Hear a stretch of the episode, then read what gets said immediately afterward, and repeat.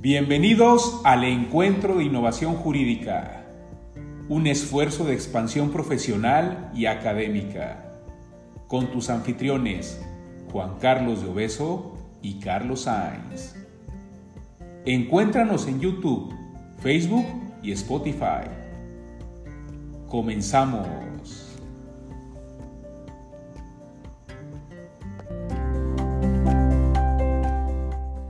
Es Marisol del Río, soy docente de la licenciatura en Derecho del ITESO y bueno, es un gusto estar el día de hoy con ustedes para presentar este evento denominado Automatización Robótica de Procesos y sus implicaciones laborales y de seguridad social.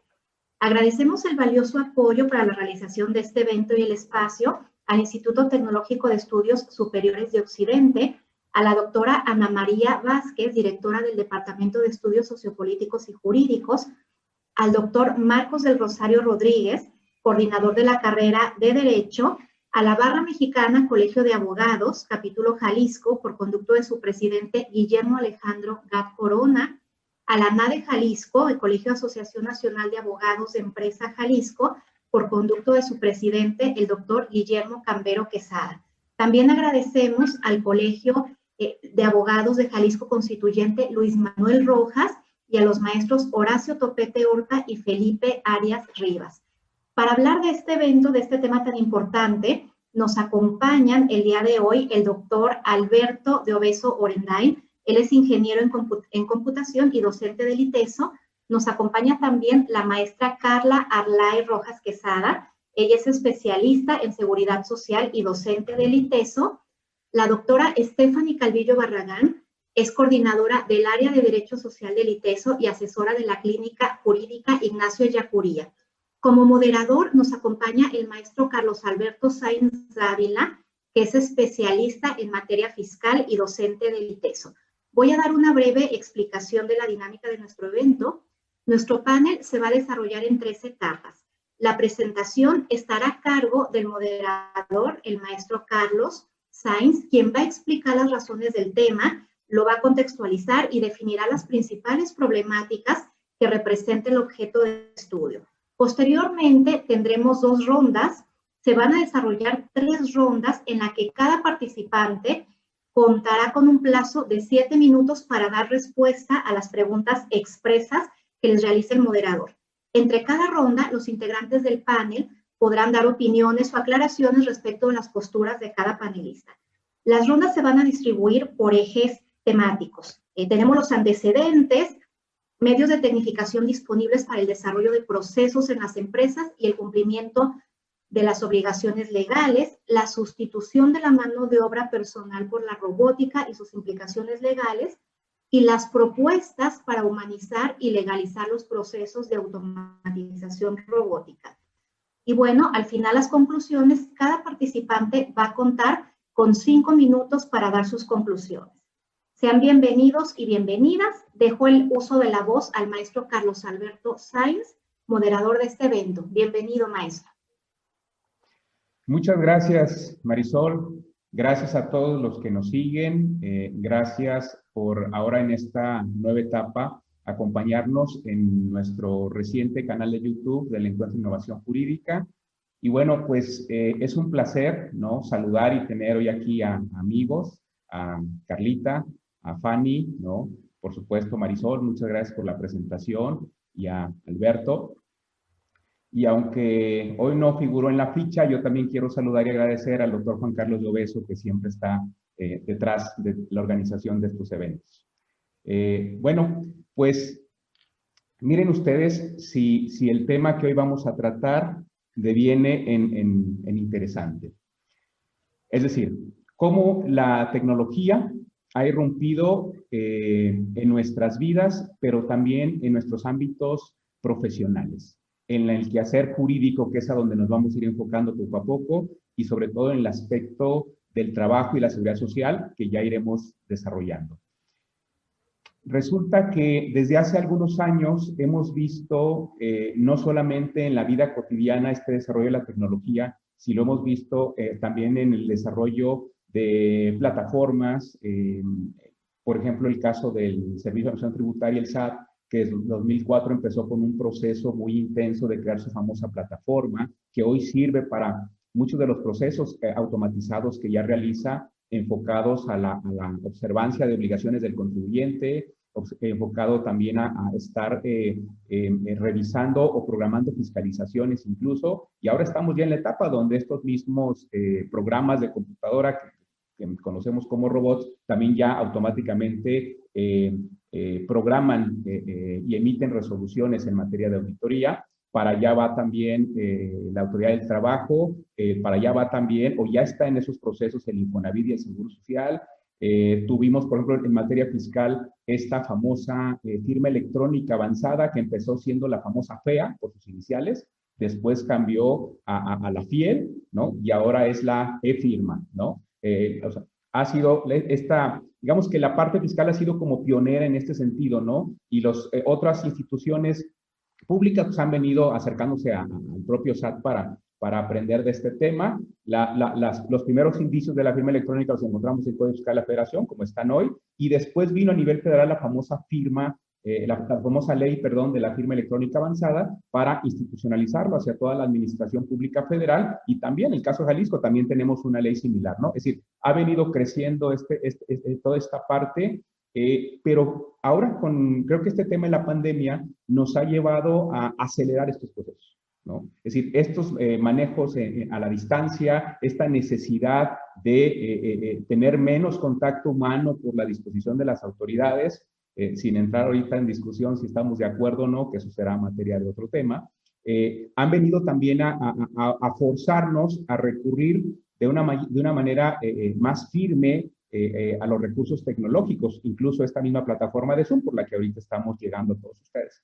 Entonces, eh, temas, por ejemplo, como el propio comercio electrónico, reformas hace unos años al Código de Comercio para reconocer estas operaciones que se dan también a, distancia, para darle validez al acuerdo de voluntades que se celebra en un contrato ya no solamente entre partes internacionales, sino también pueden estar en la misma ciudad, eh, hoy en día, utilizando redes sociales, eh, eh, se habrán dado cuenta, no sé, como Facebook, como WhatsApp, que van determinando estas preferencias que tiene el usuario y que, bueno, esta liga que tiene, por ejemplo, una plataforma con otra y que estas, se hacen estas ventas a través de del mismo WhatsApp o se hacen estas ventas a través de, de Facebook o de otras incluso redes sociales. Es decir, quizás no nos hemos dado cuenta, pero no es que avisoremos un futuro eh, inmersos en la tecnología. Ya estamos en ese futuro, es decir, ese futuro ya es hoy, ya es presente, pero eh, empieza a, bueno, hace unos, eh, unos días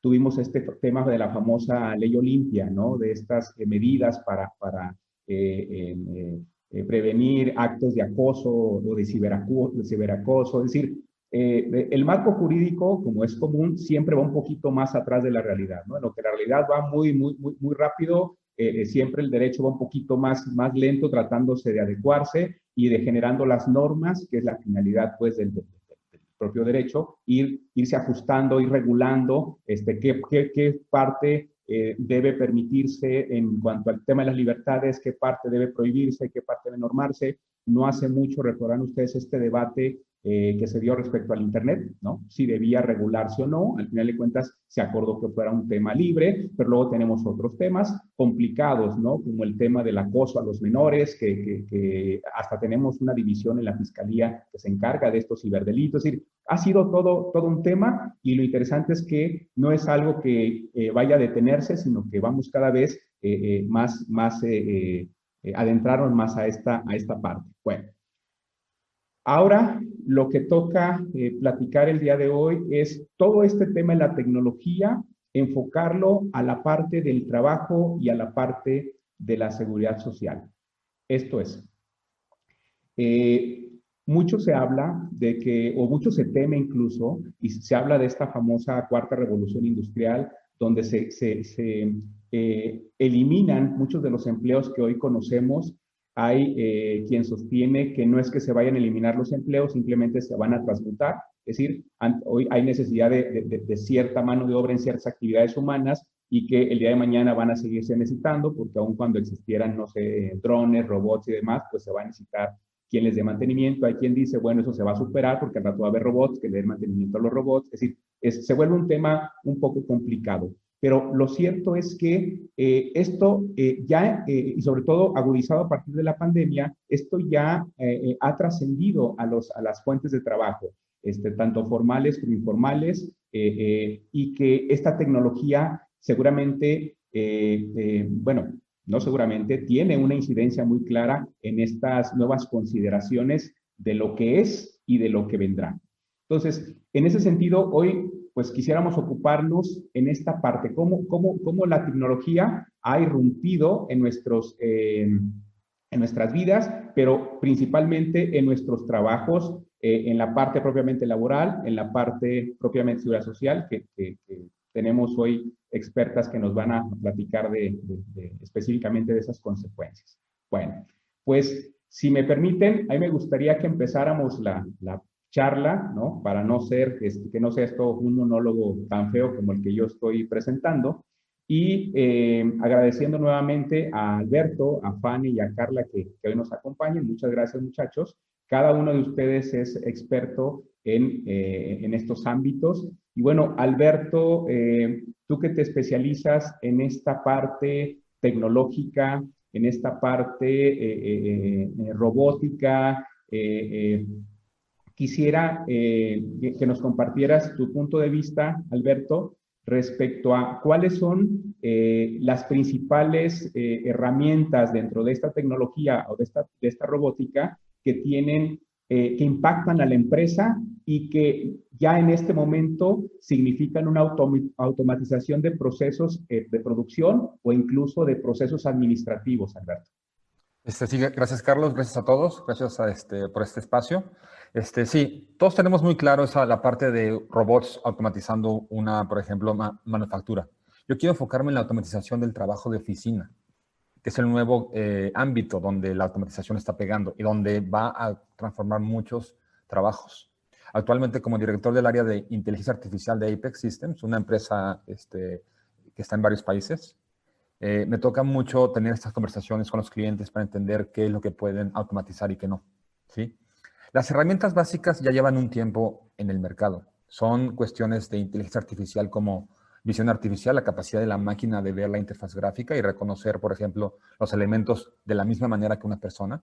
La parte de minería de textos, la capacidad de la máquina de entender y comprender el significado de un texto y poder entender la intención y poder accionar algo en base a entender este texto. La parte de juicio, que es la parte en la que yo me enfoqué en el doctorado, yo me enfoqué en la parte de las máquinas tomando decisiones basadas en información. La parte de poder extraer de Internet información, la parte de poder acceder a bases de datos. La, parte que cambió y transformó todo fue la parte de orquestar todos estos elementos en un solo nodo. Eh, hay un término muy interesante, una teoría que se llama teorías unificadas de la cognición humana, que fue el enfoque de mi, tesis. Es, decir, cómo podemos actualmente representar en un solo eh, eh, constructo cómo funciona la mente humana, es decir, una teoría de la cognición completa. Si ponemos eso en términos de la automatización, lo que podemos llegar a tener es un orquestador que se encargue de controlar la parte visual, la parte, la parte manual, la parte de la, de la mente, la parte de, este razonamiento, y así poder automatizar un proceso. Eh, en términos generales, si somos capaces de automatizar, eh, de diseñar, de, de, documentar un proceso que no involucre ciertas complejidades que vamos a ver más tarde, en teoría podemos automatizarlo, es decir, podemos generar herramientas y ya hay muchas en el mercado. Eso es, es un punto importante. Ya a partir del 2015 empiezan a aparecer herramientas importantes y robustas en el mercado. Este, hay cinco que son, digamos, las, líderes en, el, mercado, que nos permiten, una vez que entendamos el proceso y lo, documentemos, hay gente que se especializa en eso, hay analistas de negocios que pueden generar este tipo de diagramas y generan una especificación para que un, ingeniero de RPA, de esta automatización de eh, robótica de procesos, pueda llegar e, e implementar. Entonces, el alcance de lo que pueden hacer ya se amplió. Antes se pensaba hace 3, 4 años que eran únicamente tareas repetitivas, monótonas, que no involucraban mucho juicio, pero actualmente se pueden hacer cosas muy complejas. ¿Por qué? Porque básicamente la inteligencia artificial es modelar inteligencia de humanos en la máquina. Es decir, detectar cierto comportamiento inteligente y poderlo traducir en forma de que la máquina lo, entienda y lo pueda reproducir. Y por supuesto, ¿cuál es la gran ventaja de, un robot haciendo un cierto trabajo, cierto proceso? Que no hay, eh, mientras el hardware funcione, no hay eh, degradación del trabajo, no hay cansancio, no hay fatiga. Este, eh, las empresas empiezan a entender la importancia y el impacto que puede tener la automatización en, la, empresa en términos de, reducción de costos, de eficiencias, y empiezan a, incorporar estas herramientas. Entonces, ya es algo que es muy, actual, muchas empresas ya, lo hacen. Hay empresas, por ejemplo, como finanzas y salud, donde son las que, en mi experiencia y con los clientes, clientes que tenemos, hay mayor cobertura, pero empieza a haber una noción más, más clara y más completa del alcance de esto.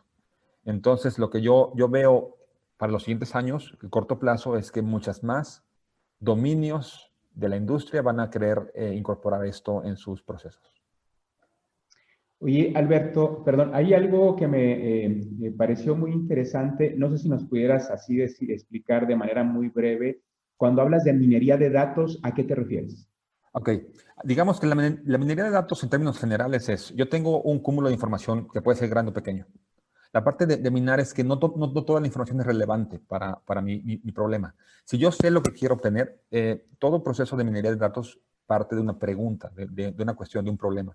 Si yo sé, por ejemplo, que quiero entender cuál es el riesgo de que la gente deserte, por ejemplo, y, tengo asistencias, exámenes, este, calificaciones, promedio de la prepa, nivel socioeconómico, eh, tengo todo un cúmulo de información y yo tengo que, yo quiero predecir la, deserción. La minería de datos es encontrar los patrones dentro de, esos datos para poder responder a esa pregunta. En este caso, por ejemplo, podría yo tener un histórico de la gente que deserta y hacer una correlación entre la, la deserción, por ejemplo, y, por ejemplo, las asistencias o el tiempo en el que se paga o las becas. ¿Sí? Y entonces pueden encontrar un patrón donde haya una relación entre la, variable dependiente, es decir, la deserción y las independientes. Y entonces poder ver un caso nuevo, un nuevo alumno y, predecir si va a desertar o no, o no. La minería de datos es encontrar, sí, por eso se llama minar, es encontrar, buscar, eh, probar, experimentar, para encontrar patrones que me soporten la toma de decisiones y todo parte de la conducta de las personas, Alberto. Es decir, lo que se analiza es esa, esa, conducta del ser humano y se van obteniendo esos datos. Ahora, Alberto, ¿qué, papel juega eh, eh, la inteligencia artificial a partir de los datos que obtiene la minería? Ok. Los datos, digamos, precisamente caracterizan la, inteligencia, el comportamiento inteligente. ¿sí? La, la, inteligencia artificial es, ok, ya, ya entendí cómo se, ya entendí cómo una persona decide si le va a dar un préstamo o no a otra persona. Ya, ya entendí cómo funciona, cómo razona, qué es lo que ve, qué es lo que observa, qué parámetros utiliza, qué decisiones toma. Cómo la, inteligencia artificial es cómo traduzco esto para que una máquina lo, haga. Una máquina que es esencialmente diferente a un humano. Un humano tenemos un cerebro, tenemos una hiperconexión en las neuronas. Una máquina no. Una máquina lidia con ceros y unos. Entonces, ¿cómo traduzco ese comportamiento inteligente a una máquina? Entonces, es el proceso en el que yo transformo el, juicio que emite esa persona en términos binarios, básicamente. Entonces, es una traducción y las técnicas actualmente son, son muchas. Hay técnicas para clasificar, para optimizar, para este, predecir. Entonces, mi trabajo es cómo llevo ese razonamiento a que una máquina lo, lo pueda hacer. Ok, ¿no? Qué, qué, interesante y qué barbaridad, ¿no? A ver, ¿cómo, fíjense, esto, bueno, a ver, ¿cómo, todo esto que nos comparte Alberto, cómo se va, vamos a tratar de aterrizarlo al tema de los empleos este, y del trabajo específicamente, ¿no? Eh, Fanny, ¿cómo ves tú? Eh, eh, a partir de esto que acaba de, de comentar Alberto, eh, ¿Qué, herramientas de la tecnología eh, puedes identificar tú que tienen una incidencia con patrones o con trabajadores eh, eh, o que tengan una incidencia sobre la relación de trabajo, como la conocemos actualmente? Yo creo, Carlos, que, bueno, es innegable, ¿no? El peso de la tecnología en el ámbito laboral.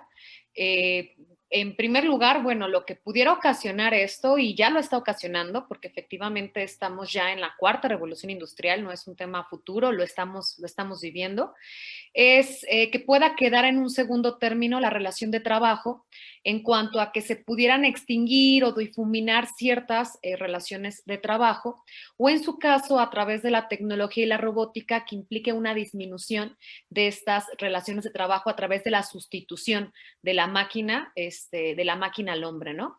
Y bueno, pues esto lo que, los, lo que nos implica son grandes retos en materia laboral. Eh, recordemos que al final esta es una materia que se origina por situaciones de hecho y que después ocasionó situaciones de derecho, ¿no? No obstante, eh, bueno, pues esto implica una transformación permanente en el ámbito del derecho del trabajo, permanente, que definitivamente implica eh, cambios que debemos de adaptar a estas nuevas tecnologías y las que más han impactado, las que más han incidido, es, por ejemplo, el tema de las impresoras 3D, el Internet de las Cosas, eh, nube de almacenamiento, el Big Data, eh, la inteligencia artificial, eh, las redes sociales que cambian definitivamente la forma, la manera en la que se está prestando el servicio personal subordinado y que precisamente esto puede generar la creación de nuevas formas de trabajo o la desaparición de aquellas eh, formas que ya conocemos. En el caso, por ejemplo, de la inteligencia artificial, pues esto viene a revolucionar el mundo del trabajo. Hay este, encuestas que se ha realizado, por ejemplo, investigadores asiáticos, donde lo que ellos proyectan es que cerca del 50, tienen cerca del 50% de probabilidades que esta inteligencia artificial eh, supere a los humanos en todas las actividades dentro de los 45 años y se automaticen todos los trabajos dentro de los próximos 120 años. Entonces, eh, definitivamente cambia la manera en la que estamos considerando jurídicamente una relación de trabajo.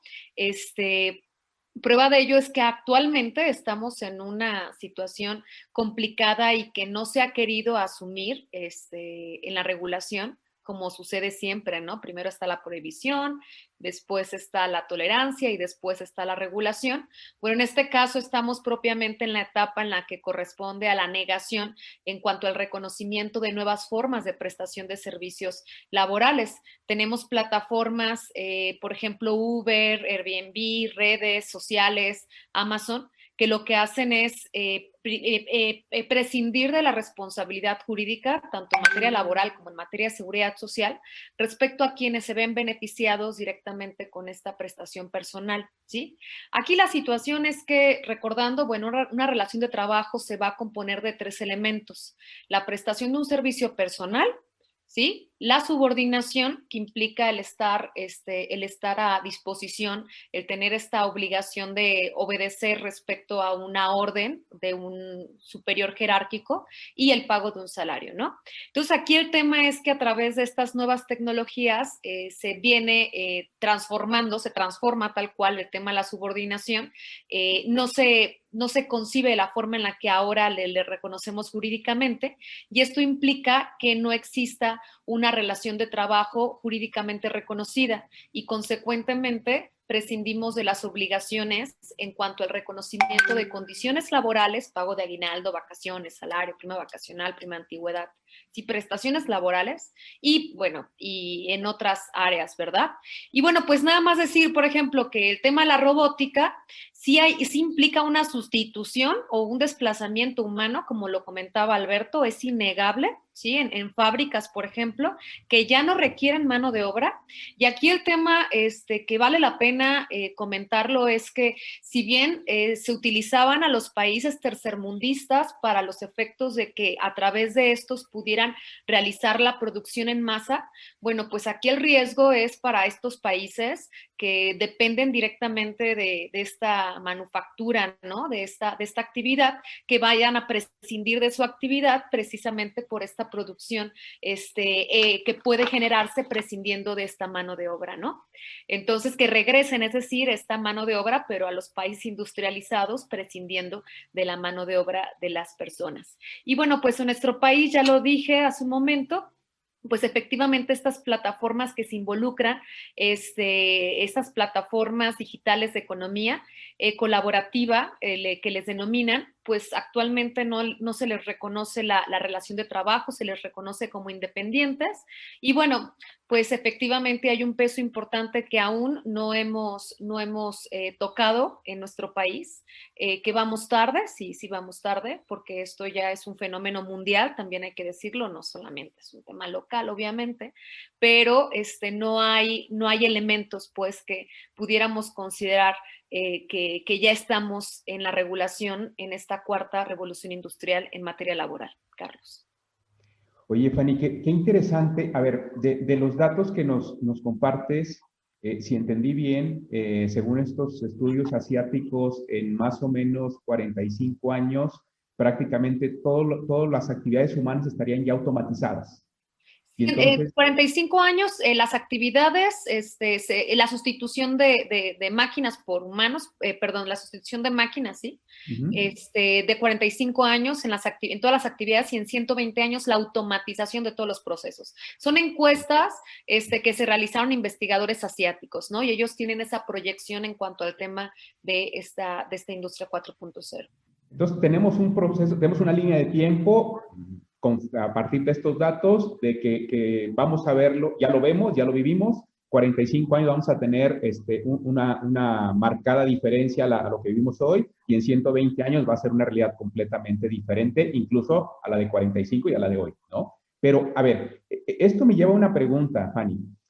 En tu opinión, eh, ¿qué pasa con la relación de trabajo legalmente como hoy la conocemos que nos la acabas de describir? Ante esta realidad, la relación de trabajo, como la conocemos, se extingue o se transforma?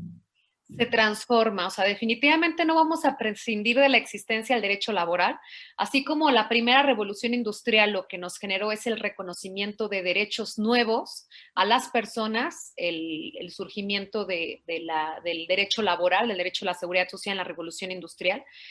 Aquí, pues bueno, estamos en la misma, en la misma situación. Al final repetimos, este, repetimos historia, ¿no? O sea, pareciera que esto es cíclico y que no es un tema local. Fíjate, Carlos, que tuve hace dos años la oportunidad de ir a un congreso internacional en Corea, Hilera, ¿no? Este, Seúl, eh, Corea, donde precisamente la temática fue mundial, era la, la, industria 4.0, y en donde lo comentábamos, ¿no? La, la o sea, el, el, tema que estamos en un cambio de paradigma jurídico, eh, el cambio de paradigma este, también fáctico-social, que nos va a implicar cambios en cuanto al reconocimiento de estos derechos laborales.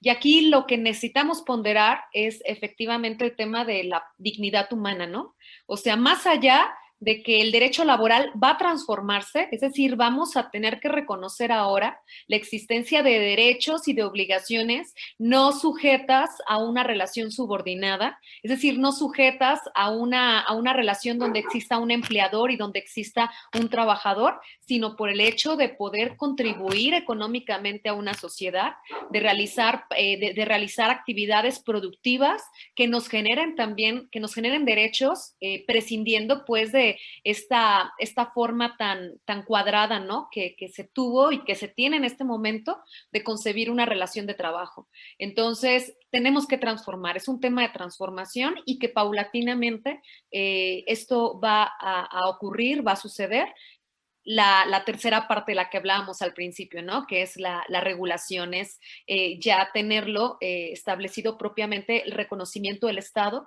frente a esas nuevas formas de eh, prestar un servicio personal, ¿sí? Prescindiendo de la subordinación, pero que existen derechos laborales también. Entonces, si es cambiar el chip, vienen, vienen otros tiempos, vienen otros momentos y, bueno, pues a esa hora cuando tenemos que, asumir esos hechos para transformarlos en derecho, ¿verdad? Ok, muchas gracias, Fanny. Bien, eh, a ver, aunque el derecho laboral eh, en el paradigma actual y el derecho a la seguridad social tienen, digamos, su espacio en el mundo jurídico distinto, eh, no obstante encuentran una vinculación este, pues, pues, muy clara, eh, se vinculan eh, uno con el otro. particularmente hablando de, esta parte de la seguridad social, Carla, tú has identificado, sobre todo en los últimos años, por parte de la autoridad en materia de seguridad social, yo quisiera distinguir, y si estoy equivocado, por favor corrígeme, pero las autoridades del trabajo son unas, porque así las define la ley, y las autoridades en materia de seguridad social son otras, es decir, no necesariamente este, cumplen el mismo rol. Incluso podría pensarse que la causa es la relación laboral y el efecto es las obligaciones eh, en materia de seguridad social que derivan pues de esta causa de la relación de trabajo. Entonces, Carlita, eh, eh, ¿hay algunas medidas tecnológicas que tú hayas identificado que ha venido instrumentando la autoridad en materia de seguridad social que tengan que ver con la misma regulación, con la misma identificación, con la misma comunicación con patrones, con trabajadores, ¿Qué nos podrías platicar al respecto, Carlos? Sí, Carlos, ¿qué tal? ¿Cómo están todos? Muy buenas tardes y muchas gracias por la invitación. Pues bueno, efectivamente, eh, como bien lo dijiste, la Autoridad Laboral y la de Seguridad Social y las de Seguridad Social, porque no es una, son varias, ¿no? De Seguridad Social, son independientes. Varias hablando del el Infonavit, hablando del Fonacot, ¿no? Que son instituciones de alguna manera vinculadas a la Seguridad Social, eh, que porque luego nada más piensan en el IMSS, ¿eh? O sea, y, no, realmente tenemos varias autoridades. Y hablando en ese sentido, estas autoridades efectivamente, eh, aunque de alguna manera separada, siguen vinculadas, porque justamente como nace de la relación laboral, todas el resto de obligaciones, entre ellas las de seguridad social, y hoy en día marcada la vinculación aún con la parte fiscal, que aunque en estricto sentido no debiera de estar tan vinculada, hemos visto que el SAT ha hecho convenios con el IMSS, con el Infonavit, incluso con la propia Secretaría del Trabajo para una vinculación de, de cotejo de información. Entonces, hoy se agrega una autoridad que es así, aunque aparentemente no tuviera nada que ver, está siendo proveedora de información, ¿no? Eh, en este sentido y con la pregunta que me haces, sí hay bastantes herramientas. Hoy en día tenemos un montón de herramientas que nos proveen estas autoridades como son el ITS, el SUA, CIDEIMS, Escritorio Virtual, Buzón Tributario, CIROC, CIRESO, el portal empresarial Infonavit y así me puedo seguir, ¿no? O sea, hay bastantes plataformas que las autoridades han ido implementando para evitar procesos manuales. Anteriormente, nosotros para dar de alta un trabajador y cumplir con esas obligaciones que nos marca la ley del Seguro Social, pues teníamos que llenar un formato, ir y formarte, ir a hacer un cumplimiento que además de tardado, era un proceso que la autoridad también, pues todo lo tenía en físico. Lo vemos hoy en día con las pensiones. Las personas que quieren ir a pensionarse se asustan porque entonces revisan en la plataforma para ver cuántas semanas tienen cotizadas y me dicen, es que no me tienen reconocidas semanas anteriores. Ah, es que espérame, eso no lo tenían digitalizado. Entonces solamente te muestran lo que está digital, lo que está en electrónico, porque las plataformas nacieron relativamente hace poco tiempo. Entonces, todo lo que es del 82 hacia atrás, no es que no lo hayas cotizado, no es que no, no esté reconocido, pero la autoridad necesita irse a los archivos físicos todavía hacer una revisión. Entonces, creo que esta evolución tecnológica en ese sentido ha sido muy positivo porque de alguna manera ha eficientado los procesos, ¿no? Y, ha este, permitido que de manera más rápida, más oportuna podamos tener un cumplimiento adecuado ante las autoridades con los cumplimientos. Las desventajas que yo podría verle en este sentido es que sí, sí es cierto que la autoridad nos está dotando de herramientas, pero esas herramientas en ocasiones la propia autoridad no tiene la capacidad de flujo de información adecuado. ¿A qué me refiero con esto? Por ejemplo, ahorita estamos en tema de aspectos de, presentar dictámenes. Todo el mundo está presentando dictámenes, entonces la página se satura y entonces se cae. Entonces, aunque ya tengamos las plataformas, se ha vuelto complejo, se ha vuelto complejo el cumplimiento por la deficiencia de parte de las autoridades de podernos garantizar que esa información pudiera ser como en estricto sentido debiera ser, más fluida, ¿no? Otra de las cuestiones que también eh, no hemos podido como detallar y que creo que es un proceso, lo hablaba Fanny, lo hablaba Alberto, ¿no? Este, justamente que todo esto es una evolución. Y obviamente pues vamos paso a y en ese paso a paso, pues parte de lo que tenemos que depurar es que las mismas empresas no están acostumbrándose a utilizar las herramientas de manera adecuada.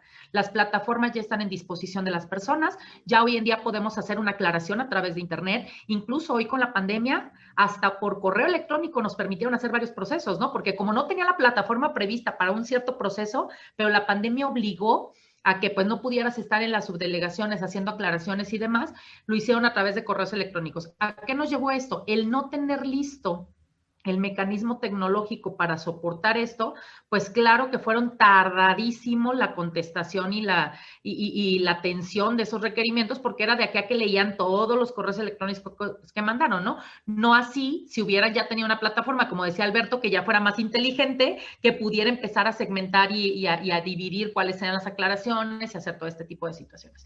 Creo que hoy lo que hemos estado viviendo con la pandemia nos ha demostrado que que si bien es cierto, ya vivimos en, una era de digitalización desde hace bastante tiempo, pero que en México estábamos ligeramente rezagados. O sea, no lo habíamos tomado tan, tan, este, eh, tan necesario. Incluso, insisto, las autoridades nos asustamos hoy con, ya salió el buzón este, tributario para efectos del himno y hacemos todo un escándalo de ello, cuando en realidad creo que si sabemos eh, utilizar las herramientas son adecuadas pero, pero falta el paso que decía Fanny, falta la regulación. El problema es que en ocasiones avientan la plataforma sin la regulación idónea. Y eso es lo que complica la comunicación entre patrones y, este, y en este caso las autoridades para que entonces podamos realmente convivir con la tecnología, ¿no? Para que realmente la tecnología juegue a nuestro favor y no a nuestra contra. La falta de regulación lo que hace es la incertidumbre jurídica en la que puede quedar una empresa utilizando este tipo de herramientas. Entonces creo que los pasos se han ido dando, pero efectivamente eh, falta dentro del proceso esta parte totalmente de la regulación en cómo es que van a funcionar. Hoy, por ejemplo, simplemente tenemos ya si la, la, FIEL o la, eh, eh, la, la firma electrónica, ¿no? Pero platicábamos, ¿qué pasa ahorita? Ahorita nosotros tenemos necesidad de contratos, incluso con trabajadores, con la pandemia.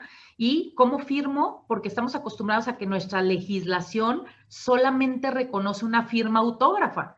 Y entonces es cuando empezamos a decir, oye, si estamos ya automatizando procesos, nos estamos quedando un poquito atrás a la, actualidad. Tú lo decías, Carlos, que generalmente empezamos primero con el hecho y después eh, eh, vamos regulando y van haciendo, el derecho se va, como trata de alcanzarlo, ¿no?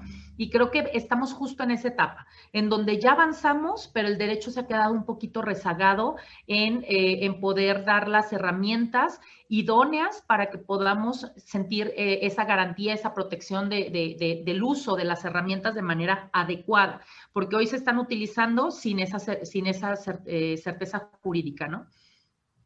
Sí, Carlita, fíjate que, bueno, ahorita que te escucho, me me llama la atención que te, has referido a la, digamos, a esa falta de, preparación, por decirle de esta manera, del patrón, ¿no? De las empresas, eh, incluso del Estado, ¿no? De la autoridad. Pero para completar el círculo, ¿cómo ves tú a la persona, al trabajador?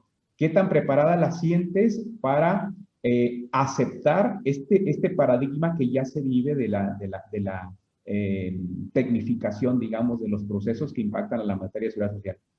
Fíjate que, y, si, si, retomo el, tema de susto que nos dio Fanny con esa estadística, ¿no? De, los, este, de los estudios de decir en 45 años y en 120 años prácticamente, déjame decirlo así, ¿no, Fanny? Prácticamente ya no necesitamos seres humanos. Bueno, así se siente la gente, ¿no? O sea, le, cayó como, como a balde de agua fría. ¿Qué pasa? Que la gente se está asustando. Creo que parte de que la gente no utilice de manera correcta o no esté de acuerdo en la tecnología es ese susto de, entonces, ¿qué voy a hacer yo?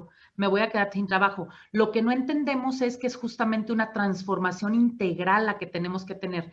Esta transformación integral es aprender, uno, a convivir con la tecnología, porque así va a ser, o sea, no es una opción, ya es, algo que no se puede parar, ¿no? Es, es una situación que ya lleva encarrilada y que no la vamos a detener, pero la segunda es que entonces tenemos que readaptar, tenemos que reaprender a, cómo vamos a trabajar. Eh, eh, justamente en, esas estadísticas que dice Fanny, me tocó en algún momento también hacer una investigación al respecto por una plática que les estaba dando a los chavos.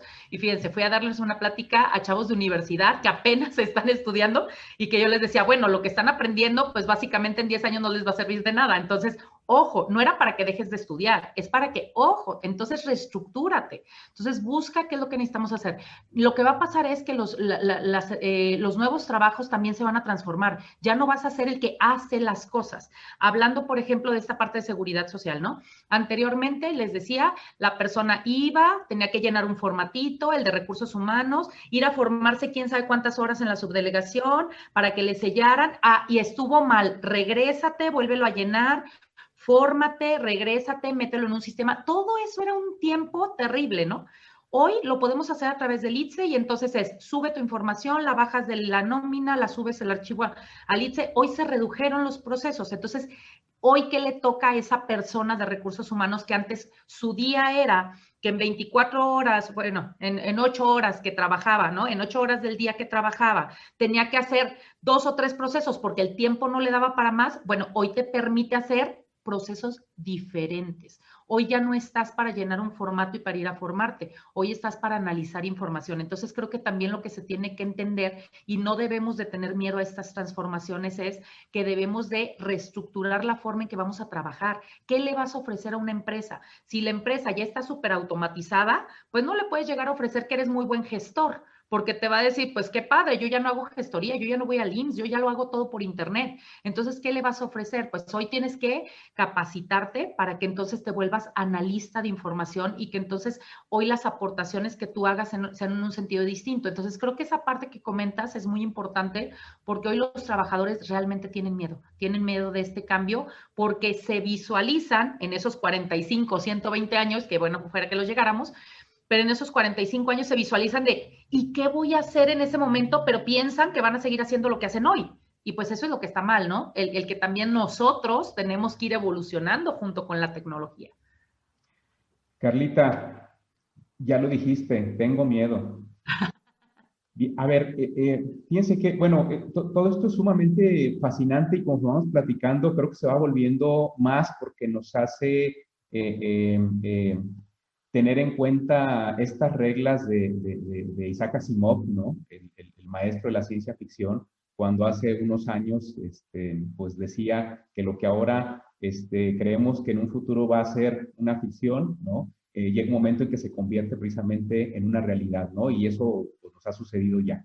Entonces, eh, bueno, tomando como referencia, Alberto, eh, eh, un poco lo que nos comentaba Fanny de estos 45 o 120 años quizás, eh, todas estas actitudes que nos comentaba Carla también de la empresa, del trabajador o del propio gobierno, desde, desde el punto de vista técnico, científico, Alberto, ¿tú cómo la ves? en realidad, el robot va a llegar a sustituir a la actividad humana? Eh, ¿O en, en, en, algunas actividades sí, en otras no? O, o, si nos pudieras dar ejemplos en su caso de todo esto, Alberto, por favor. Sí, claro, este, sí, muy, interesante las eh, intervenciones. Este, tomando el ejemplo de, de, de, Carla, que inicialmente tenías que formarte en la fila y, y el formato y que en físico, y que ahora ya tienes las plataformas. Lo que está pasando ahorita, esto ya, es de hoy, es algo que, se, puede, se, hacer en un par de semanas. Podríamos tener un robot que entre al sitio este del, del, del IMSS o el, que dijo Carla, descargue la forma, o sea, el robot puede entrar, navegar a Internet, entender qué está viendo, descargar la forma. El robot puede aplicar OCR, que es reconocimiento óptico de caracteres y entender que tiene que llenar tal y tal y tal dato y puede acceder a la base de datos y hacerlo por, por él mismo verificar que, está bien y luego el robot puede subir la forma. Si, si, requiere juicio, por ejemplo, entender que cierto campo depende de ciertas condiciones para ponerlo, el juicio se puede embeber en el, en el, en el robot. Es decir, el día de hoy, el robot puede hacer ese, trabajo. El robot no, no, tendría que tener ninguna interacción humana para poder llenar ese tipo de, digo, habría que ver qué tipo de, de solicitudes, pero mucho de ese trabajo ya lo puede hacer el robot. Hice una búsqueda hace unos días de los trabajos más solicitados en México y el de asistente administrativo es uno, uno, de ellos. Y empecé a ver qué es lo que hacen este, este tipo de, de rol. Y realmente la gran mayoría de, de, las cosas las puedes hacer con un, con un robot. Entonces, eh, hay muchos trabajos que actualmente, al, día de hoy, se podrían eh, eh, automatizar con un, con un robot, entendiendo que el robot es capaz de ver como una persona, de interactuar con una interfaz humana, eh, eh, interfaz gráfica como una persona, autenticarse, navegar, entender el texto, comprender, hacer búsquedas mucho más rápidas a las, a, las, a las, bases de datos, llenar información, cotejar información, esperar, leer correos, abrir correos, procesar el texto. Es decir, actividades, eso, eso ya sucede ahorita. Creo que en el futuro, y precisamente esos 45 años, 120 años, es cómo entender más sobre la cognición humana, porque finalmente el hombre es la inspiración de, esta tecnología. Somos, digo, sin hablar de la parte espiritual, somos máquinas, eh, somos entes cognitivos muy, muy, muy, complejos. Lo que hacemos en, el día a día, si queremos ponerlo en una máquina, es muy, muy, muy complejo, pero vamos poco a poco ganando terreno. Es decir, haciendo cosas más inteligentes, pero siempre inspiradas en las personas. Entonces, analicé el rol de una persona con, con, con o sea, de, de, un perfil de un asistente administrativo y encontré que básicamente el 90% podría hacerlo una máquina actualmente. ¿sí? Sin embargo, sí hay zonas seguras. Una de ellas es la inteligencia social, que es muy compleja. Es, de, desde que nacemos aprendemos muchísimo sobre cómo interpretar emociones, por ejemplo, cómo negociar algo, cómo lidiar con conflictos, cómo entender las motivaciones de alguien. Eso es extraordinariamente complejo para poner en una, una, máquina. Este, y todo el tiempo necesitamos en, en, el día a día negociar, comprometer, este, eh, intentar eh, este, eh, sugestionar, es lidiar con humanos es complejo. Entonces, hay, hay un área que es esas que yo llamo inteligencia social, que es muy complejo que se automatice. Además, aunque quisiéramos hacerlo, sería tan costoso la cantidad de ingenieros especialistas que mejor que una persona lo, haga, básicamente. La otra parte es la parte creativa. Eh, las personas, eh, caray, una, en una conversación puedes darte cuenta de que en un punto de vista muy simple puedes encontrar tanta variedad, tanta riqueza, ¿sí? Este, abstracción. Eh, es decir, hay áreas donde en estos 45 años va a ser muy difícil llegar. Y, y, también otra cosa importante es el costo. O sea, no, no puedes crear un robot con un ingeniero. Es un, es un equipo de personas. Es decir, no, no es así como que digas, ah, ok, qué, qué, qué interesante, quisiera, eh, tengo, no sé, 20 asistentes administrativos y quiero cambiarlos hoy. Pues piensan en la inversión de capital que te va a, a costar eso. O sea, no, no es barato. O sea, los ingenieros no son baratos, este, básicamente. Este, entonces, creo, creo, que esas dos áreas son, son importantes.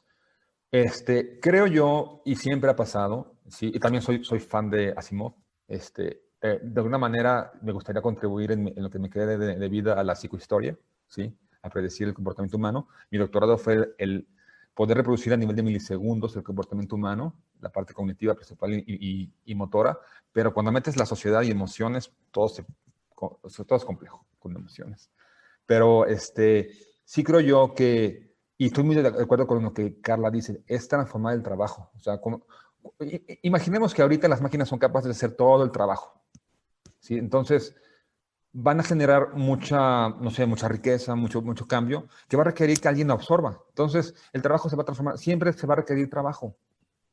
La cuestión aquí es estar abiertos a, cambiar. Si tu día a día ahorita, por ejemplo, si vas a salir a, trabajar actualmente y te, y te, das cuenta de que lo que haces es bastante mecánico, repetitivo, o sea, eh, empieza a buscar la parte estratégica, porque eventualmente va a ser más barato, eso es otra cosa, ahorita es caro, digamos, la parte de RPA, pero el costo va bajando. En unos 3, 4 años ya, ya va a ser bastante este, eh, fácil poder este, comprar ese tipo de, de, de, servicios. Entonces, lo que yo, yo veo es, eh, transfórmate, o sea, eh, este, la capacidad analítica de abstracción que tienes actualmente supera mucho a una máquina. Pero cuando logramos establecer y este, poner muy claro y estructurar un proceso, pues una máquina lo va a hacer mejor que cualquiera, eh, cualquier persona. Entonces, la, eh, la actividad básica de un, de un, humano es adaptarse. Entonces, yo, yo lo que veo es, la gente debe estar lista para transformarse, para, para, para pensar diferente, para aprender cosas nuevas. Ok, Alberto. Eh, una, una, duda, sí, si nos puedes ayudar así rapidísimo. Cuando hablamos de, de robot, no sé, de repente, bueno, a mí me pasa, ¿no? Este, cuando hablamos de robot, pues yo me imagino así como, como, como eh, físicamente, ¿no? Como este, de perdidos en el espacio, como, como el robotito así con forma humanoide. Pero entiendo que hablar de robot no es solamente hablar de esa parte, sino, pongo un caso, El otro día, por ejemplo, este, yo me meto a la, al inbox de Facebook de un restaurante, ¿no? En el chat, y yo le, le, prácticamente yo ahí le hice el pedido de lo que yo quería que me mandara a mi casa, ¿no? ¿Estuve interactuando con un robot, Alberto? Así es. El, robot, digo, está, está la parte física, pero y, realmente yo me especializo más bien en los robots, digamos, soft, de software. Sí, precisamente. Estuviste interactuando con un agente que es capaz de entender lo que le dices y poder hacerte preguntas y poder interactuar contigo. Pero eh, básicamente, la base de conocimientos ahí es el menú del, restaurante. Interactuaste con un agente que es capaz de saber que, que, tú, cuál es tu intención, quiero, quiero una pizza, por ejemplo, ¿sí? Entonces, el robot va y eh, eventualmente emite un comando de poner una pizza con tales ingredientes para tal, tal lugar. Pero ahí interactuaste con, con, un robot. Precisamente por eso, eh, al, comienzo de la, de la, plática dije, no, no estén pensando en la automatización en las, en las fábricas, en la manufactura, en, las, en los robots. O sea, el robot es un agente cognitivo que está embebido en la máquina, que es capaz de hacer las mismas acciones perceptuales de razonamiento y motoras que, que, una, que una, gente hace con, con, con diferentes este, aplicaciones. Entonces, el robot no requiere un cuerpo, solo requiere acceso a la, o sea, vivir, digamos, en la, en la memoria de, de una, una máquina. Entonces, por supuesto, esto, esto hace que la cantidad de procesos y trabajos que puede cubrir el robot se amplían de manera inmensa. Y ese es el reto que, que tenemos enfrente. Ok, gracias, Alberto. Eh, a ver, Fanny, esto se pone bueno. Quiere decir entonces que ese día que yo interactué con el robot, no, no interactué con una persona, como ustedes y como yo. Entonces, eh, significa esto que este robot o este programa o este software, o no sé cómo llamarle técnicamente, a lo mejor ahorita Alberto me regaña, quiere decir que ese robot ya sustituyó a una persona en su trabajo, que el que hacía antes, que era de tomarme la llamada, tomarme el pedido y todo este proceso, ¿no? Y hacer la orden para la pizza y todo este rollo, ¿no? Entonces, eh, ante, ante esa situación, eh, eh, Fanny, la ley del trabajo tiene respuestas, tiene previsiones. ¿cómo, cómo, ¿Cómo la ley del trabajo puede asumir esto que ya está sucediendo? Pues mira, en realidad, este, actualmente podríamos hablar incluso de una posible explotación moderna.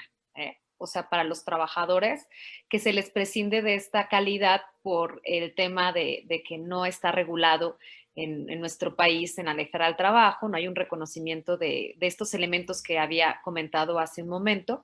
Yo creo que puede haber una explotación moderna y aquí es lo que, aquí es donde implica pues que el Estado este, pero disfrazada de nuevas tecnologías, ¿eh? Para las personas que están en este tema, reiteramos que redes sociales, que este, estos sistemas, este, estas plataformas que son las que actualmente ya están funcionando y que tenemos, nos generan actualmente esa problemática, pues lo que nos genera la necesidad es que el Estado intervenga, ¿no? O sea, como volvemos a la historia, reiteramos, o sea, que el Estado intervenga y que regule precisamente el derecho de estas personas y que haya propiamente que asuma su papel como articulador, ¿no? De una política pública en materia de industria 4.0.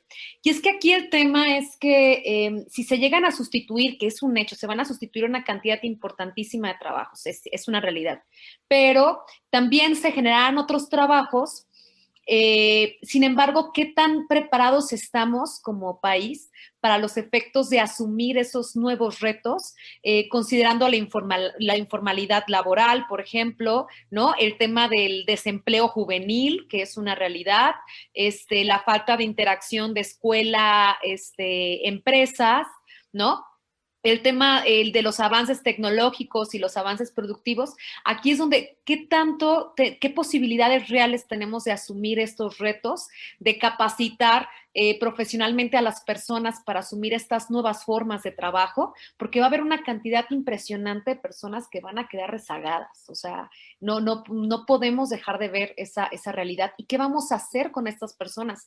Y aquí es cuando se requiere propiamente de nueva cuenta un Estado interventor que pueda generar políticas públicas en torno a esta industria 4.0 en materia laboral y en materia de seguridad social, porque también es una realidad. O sea, si estamos hablando de un sistema capitalista como el que tenemos nosotros y en el mundo, la mayoría, bueno, pues requieres consumidores para poder seguir produciendo, ¿no? O sea, se puede generar mucha tecnología para la producción, para la automatización, la robotización, sí, claro, pero eso con la finalidad de producir, ¿sí? Pero si estás produciendo, pues ¿quién te va a consumir, no? Y aquí está el tema, o sea, se requiere generar pues esta, esta economía donde las personas no propiamente, incluso ya hablemos de una prestación de un servicio personal subordinado, puede ser una actividad profesional independiente, ¿sí? Pero que exista esta solidaridad en cuanto al Estado para los efectos de que también se les retribuya y que quienes utilicen estas tecnologías, estas nuevas tecnologías y prescindan de mano de obra,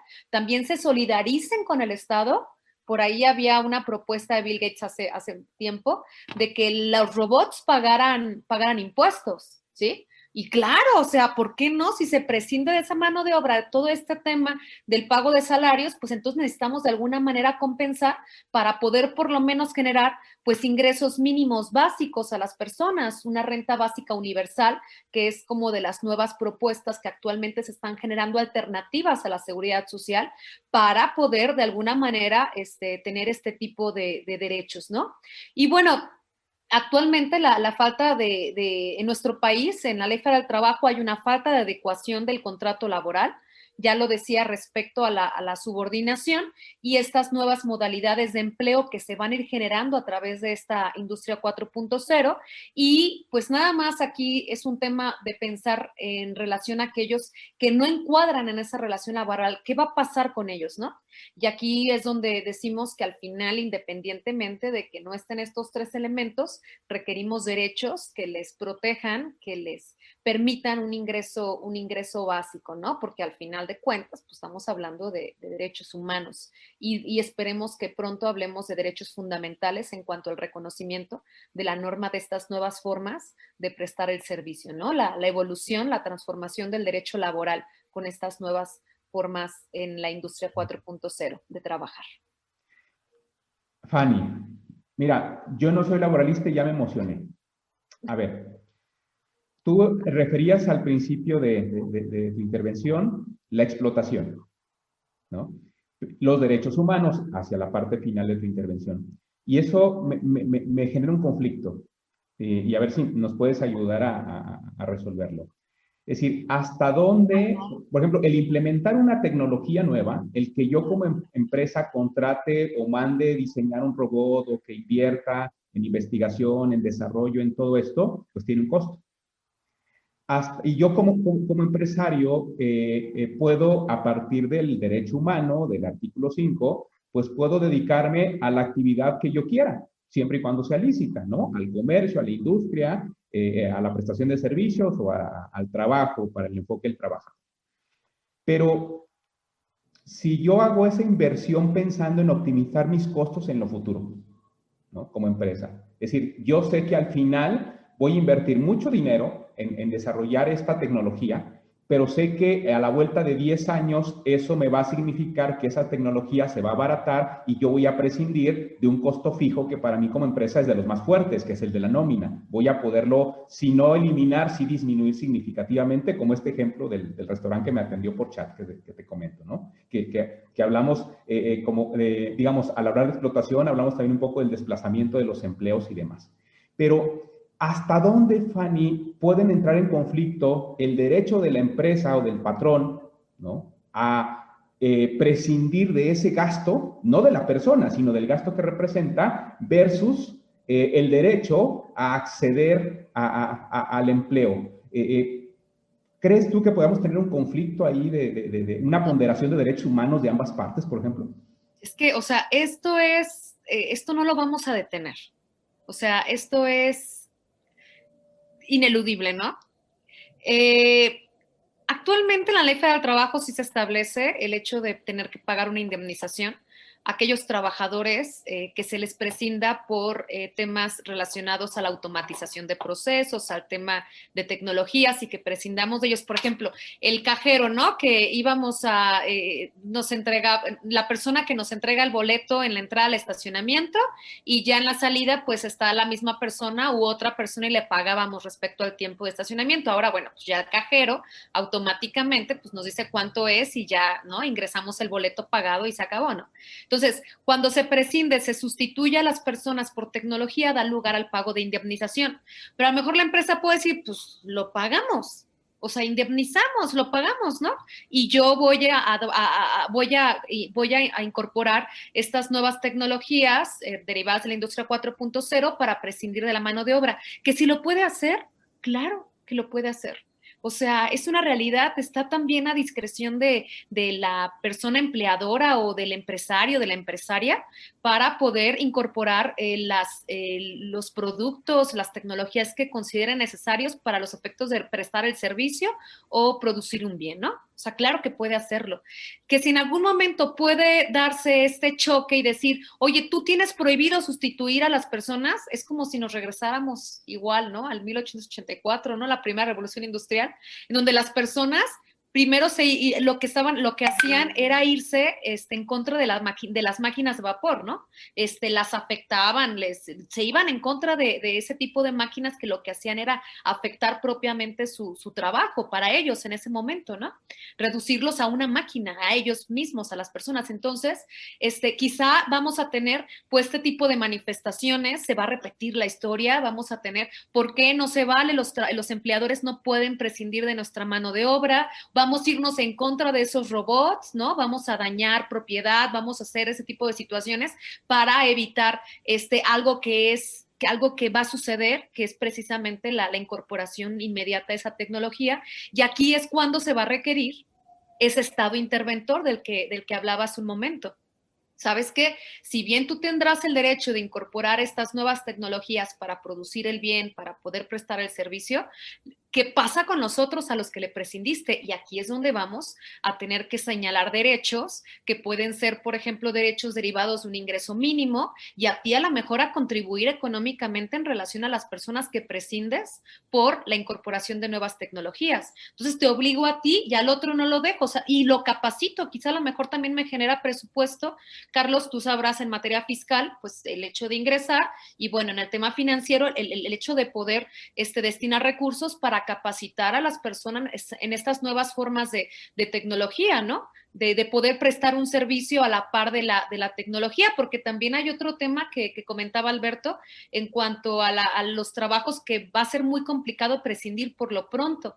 Pero ¿qué sucede también con las personas en un tema emocional, ¿no? De, de, inteligencia emocional, cuando dejas de tener un compañero al lado y solamente tienes esta relación con este, robots, con máquinas, ¿no? O sea, te digo, no solamente va a haber un cambio en cuanto, eh, jurídicamente, sino también en cuanto a la forma en la que podemos eh, concebirnos socialmente, ¿no? Y lo, lo mismo que pasó la primera vez. O sea, todos, cada quien su maestro artesano y ahora ya lo automatizábamos todos. O sea, creo que vienen, o sea, hay cambios, eso es, eso es un hecho y, y creo que tenemos que, adecuarnos. No creo que lo podamos detener, pero sí creo que se pueda regular para no afectar eh, principalmente a las personas.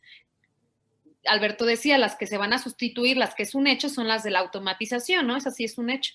¿Y quiénes son las que repiten ese tipo de procesos que actualmente sí se está prescindiendo y en su mayoría pueden ser servidores públicos, ¿no?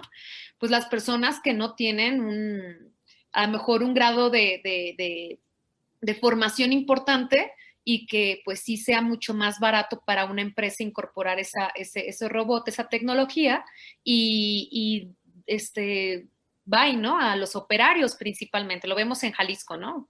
Tenemos, un, tenemos empresas que son muy fuertes en el tema electrónico y, y, cuántos operarios necesitan y cuántos se pueden prescindir a través de la incorporación de estas nuevas tecnologías.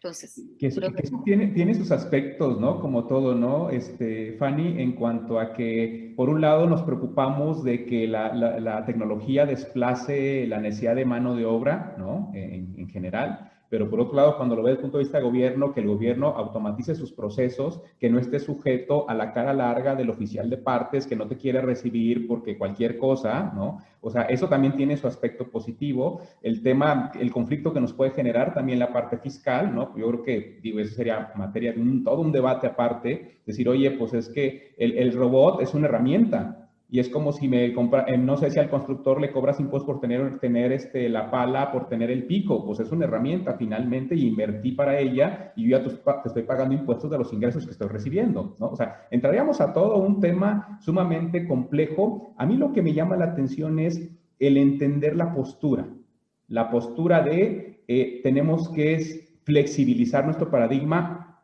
no para lo que viene, para en lo que ya estamos. ¿No? Y radicalizar nuestras posturas, que no tengo duda que sucederá, sobre todo algunos líderes sindicales que saldrán ahí precisamente en, ese, en esa actitud retrógrada, ¿no? De, que tú comentabas del siglo XIX, de decir, bueno, pues ya este, eh, no pueden prescindir de nosotros. A ver, eh, creo que ahí vamos a tener una serie de problemas, sobre todo a partir de la propia ignorancia que puede representar eh, el no conocer nuestra historia, ¿no? Es decir, dicen que el que no conoce su historia está condenado a repetirla. Pero, a ver, este mismo punto, este mismo conflicto que se podría generar entre el derecho humano al trabajo y la implementación de la tecnología, pero era enfocado al derecho humano a la seguridad social, Carlita. Eh, ¿Tú cómo ves? ¿Cómo, esto nos va a impactar en la parte de seguridad social? ¿Nos va a pegar en las pensiones, en los servicios médicos? ¿Cómo la ves? Nos va a pegar en todo, Carlos porque decimos que al final del día es una situación que lo, la seguridad social no podemos, aunque, aunque sí son situaciones independientes, no las podemos independizar al 100%, dependen totalmente, de hecho, prácticamente podríamos decir que la seguridad social nace de la parte laboral, ¿no? Entonces, ese es el problema y justamente ahí es donde me quiero enfocar. Tú decías ahorita, ¿pensiones se va a ver afectado? Sí, de manera inmediata. La respuesta es sí. ¿Por qué? ¿Por qué? Porque en México la seguridad social la hemos vinculado a la relación laboral y no al derecho humano. Ese es nuestro gran problema en México, ¿no? Que la seguridad social solamente está protegida, garantizada y prevista a través de un vínculo laboral. Es decir, los trabajadores trabajadores son los que tienen ese derecho, esa, esa, protección a través de ya sea ley del Seguro Social, ley del ISTE, etcétera, o cualquier otra, pero ¿qué pasa con todos aquellos que tienen relaciones de trabajo no subordinadas y que sí las tienen? Es por ello que, que tenemos que empezar a ver más la seguridad social como un derecho humano. Y para ello, entonces necesitaremos hacer transformaciones en la forma de dar pensiones. Se ha hablado muchísimo de un tema de pensión universal que ahí sigue, ¿no? Sobre la mesa en pláticas y en exposición y en, y en, que debiera ser de esa manera, pero desgraciadamente nuestras pensiones hoy en día son contributivas. Entonces, al final del día están solamente vinculadas a la relación obrero-patronal en donde el patrón aporta una parte, el trabajador aporta otra parte y se gana el derecho a una pensión. Y todos los demás que no, que no están en esa situación que está pasando. Entonces, creo que ya es momento y vamos tardísimo en ese sentido en hacer reformas eh, este, estructurales en, en nuestro sistema de pensiones, ¿no? Hoy estamos viviendo una reforma que ya visualizó esa problemática. Ya visualizó un poquito la problemática de, oye, los chavos hoy en día con el tipo de trabajos, con la informalidad, con el que hoy son este, freelancers, con el que hoy son youtuberos, ¿no? O sea, que, que hoy sus tipos de trabajo son muy distintos, no van a llegar a cumplir las 1.250 semanas requeridas por la ley. ¿Qué vamos a hacer con ellos? Y entonces ya empezó la preocupación, porque ya vieron las estadísticas de los que han venido todos estos años con la ley 97 y que ya van a empezar a pensionarse, que no la van a librar, porque muchos de ellos no van a lograr los requisitos de pensión. Entonces, ¿qué pasa? Bueno, ahorita, como siempre, tenemos como en la olla express que le quitas tantito el vapor, ¿no? O sea, eh, eh, eh, una medida alterna que es la actual, la que estamos viviendo y que estamos esperando que salga próximamente esa reforma, en, que nada más, y insisto, creo que solo es un paliativo, ¿eh? o sea, solo es sacarle tantito vapor al problema y decir, está bien, vamos a reducir de 1.250 a 1.000 semanas, pero de manera inmediata 750 pero realmente esa es la solución, realmente esa es la forma en que vamos a, solventar todos estos cambios de los que estamos hablando, creo que no. Entonces, y ese es un primer problema, que es el tema de pensiones, ¿no? Un segundo problema En la relación laboral, insisto, una de las partes importantes y que es el, como, híjole, el talón de Aquiles de todas las empresas, el tema de riesgos de trabajo, ¿no? Hoy manejamos y hoy, hoy nos estamos peleando con una autoridad que nos reclasifica la prima de riesgos en función de un catálogo que viene en el artículo 196 del RACER, ¿no? Del reglamento, en donde ese catálogo se hizo hace cuántos años, con los tipos y tecnologías de hace N años. Y entonces hoy tenemos empresas que sus trabajos, hablando un poquito más, nos decía Alberto, bueno, estamos hablando más de la automatización de procesos, pero yo quiero hablar en global de la automatización, ¿no? O sea, y hoy hay empresas que antes hacían zapatos y estaba el zapatero y entonces y cortando y llevaba cierto grado de riesgo pues a que se cortara, a que se lastimara, pero hoy es una máquina que prácticamente está el supervisor verificando que el corte salga bien, que todo salga bien y me le están clasificando en una prima de riesgos como si yo estuviera fabricando el zapato a mano. Y entonces hoy el, el RACER no tiene previsto los procesos de automatización que ya están existiendo. Y entonces hoy em, estamos discutiendo con la autoridad porque, a ver, ¿utilizas este tipo de o no? Ah, bueno, pero es que la actividad es la, eh, eh, es la empresa fábrica de zapatos, pero no dice con qué tipo de fábrica de zapatos, con qué tipo de herramientas, con qué tipo de equipos y con qué tipo de puestos. Entonces, creo que también ahí es un reto importantísimo que ya deberíamos de estar trabajando, no en el entendimiento de si nos basamos en peligrosidad o en preponderancia, ¿no? Que es lo que últimamente estuvo este, la Suprema Corte discutiendo un poco, y creo que estamos discutiendo cosas que no deberíamos de estar discutiendo. Deberíamos de estar discutiendo la reforma de esta visualización del cobro este, de, de, de, esas cuestiones. Simplemente lo vemos, trabajo a domicilio. Hoy vivimos el experimento más grande que tuvo el mundo en trabajo a domicilio y no tenemos una regulación. La Ley Federal del Trabajo, y lleva una vinculación totalmente a, seguridad social. ¿En qué sentido? La Ley Federal del Trabajo nos habla, ¿no? Desde el artículo 311, si mal no recuerdo, que nos dice por ahí de todo lo de trabajo a domicilio y dice, se equipara a trabajo a domicilio, o sea, no es el trabajo a domicilio, pero como no tengo una regulación que me hable de teletrabajo para estos procesos, ¿no? O sea, no la tengo, bueno, equipara teletrabajo, no le puso el nombre, pero equipara todo eso, que es los trabajos a través de tecnologías de la información, a como si fuera trabajo a domicilio. ¿Realmente puedes equipararlo? Si tú lees el capítulo, el capítulo te habla de que no va a tener una supervisión, sí, te, pero te habla que lleves una bitácora de la calidad y cantidad de trabajo, de, o sea, no estamos hablando de lo mismo, la tecnología de la información es algo totalmente distinto. ¿Y a qué nos lleva esto? Hoy, una persona que se te accidentó en tu casa cocinando era un no riesgo de trabajo porque está vinculado a eso. Entonces, al no tener claro ni siquiera la regulación correcta de teletrabajo, pues mucho menos en seguridad social, o sea, hablando en materia laboral, mucho menos en seguridad social podemos tener una certeza de si eso podemos identificarlo como en ejercicio con motivo del trabajo, porque pues es que estaba en su casa, pero sí estaba realizando el trabajo, porque seguimos trabajando en empresas que siguen con una mentalidad de revolución 1.0, no de 4.0. ¿no? O sea, de revolución industrial, en donde todavía era trabajo por horario, ¿no? Así cuadradísimo. Trabajo en mi, de, de 9 a 2 y de 4 a 7, llegas, te sientas, ganas un salario, no importa si fuiste bueno, malo, no importa si estás produciendo, no importa nada. O sea, estamos trabajando como en aquellos tiempos cuando hoy en día definitivamente los trabajos no se prestan para eso. Entonces, hablar de clasificación de empresas, hablar de regulación de riesgos de trabajo, hablar de pensiones, creo que es imperante para la autoridad y yo considero que, que, realmente, realmente con los esquemas que hoy, el día de hoy, la ley del Seguro Social establece, realmente podemos decir que están adecuados a la naturaleza de los tipos de trabajo, insisto, creo que no. Pero pues entonces será el trabajo de los legisladores empezar a trabajar en esas situaciones, ¿no? O sea, creo que realmente el trabajo no es discutir, como lo decía hace un momento, el cómo interpretar la ley de hoy. No, porque queremos interpretar, es, prácticamente, yo lo digo mucho a los, a los alumnos, ¿no? Es como querer estudiar peras platicando de manzanas.